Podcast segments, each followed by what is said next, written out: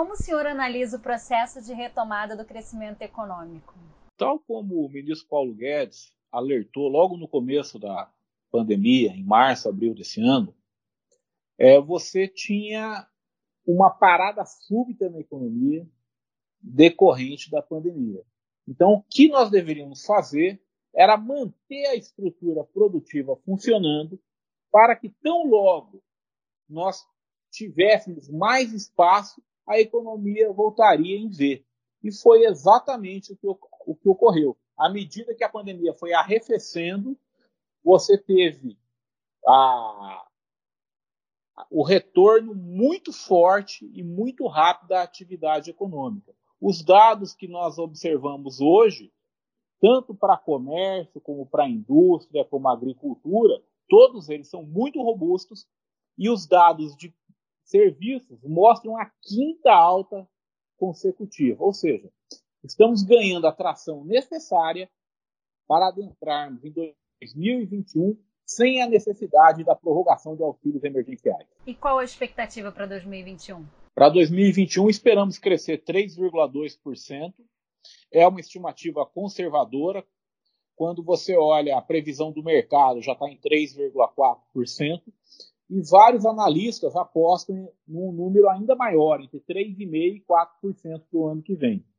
Nós acreditamos que, consolidando o lado fiscal da economia e insistindo na agenda de reformas, estamos pavimentando o caminho para o crescimento econômico de longo prazo. A indústria e o comércio tiveram boa recuperação, superando inclusive os índices, os índices pré-pandemia. Essa recuperação é suficiente para falarmos em aumento de empregos no ano que vem, tendo em vista esse bom desempenho?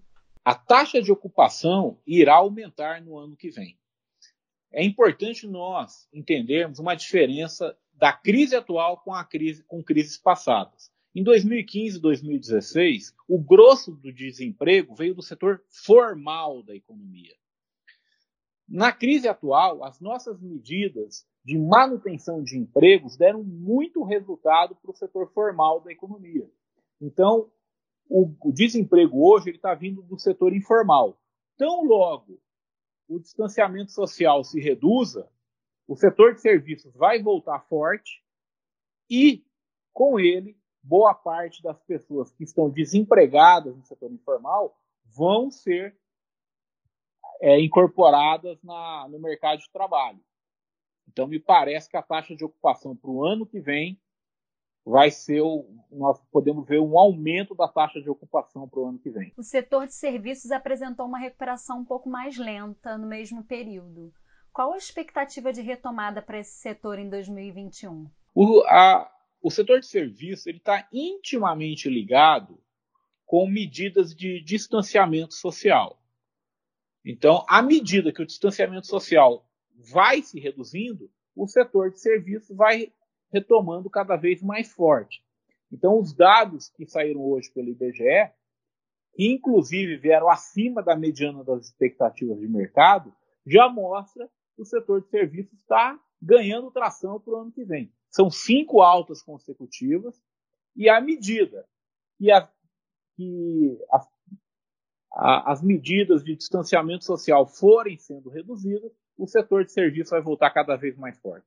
Há chances das reformas serem aprovadas logo no primeiro semestre de 2021? Algumas delas serão aprovadas no primeiro semestre, outras até o final do ano. É, desde junho desse ano, eu tenho dito que de julho de 2020 a dezembro de 2021, nós vamos ter 18 meses de reformas econômicas. E é exatamente o que tem acontecido.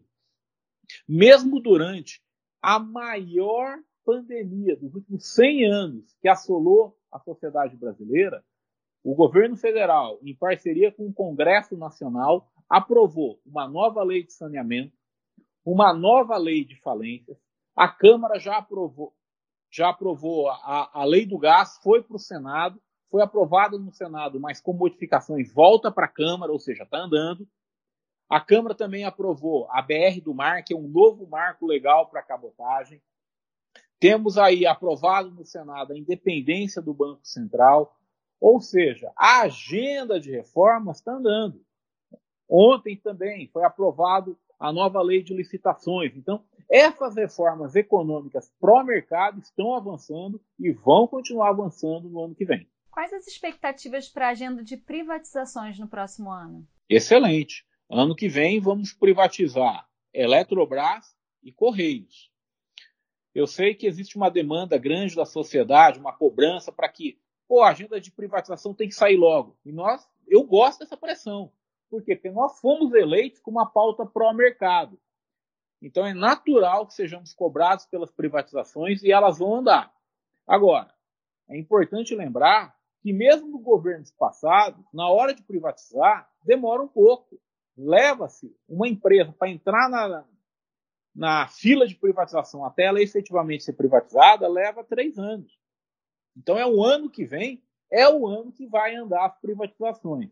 E, junto com as privatizações, as concessões continuam a todo vapor. São 117 projetos de concessões e privatizações previstos para o ano que vem. O senhor quer acrescentar alguma coisa que eventualmente eu possa ter deixado de fora nas minhas perguntas?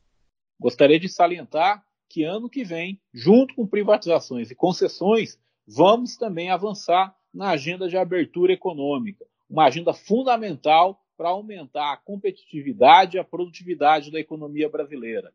Claro, tudo isso será feito com parcimônia, com previsibilidade e com todo o respeito a todos os atores envolvidos. Mas passo a passo iremos avançar abrindo a economia brasileira.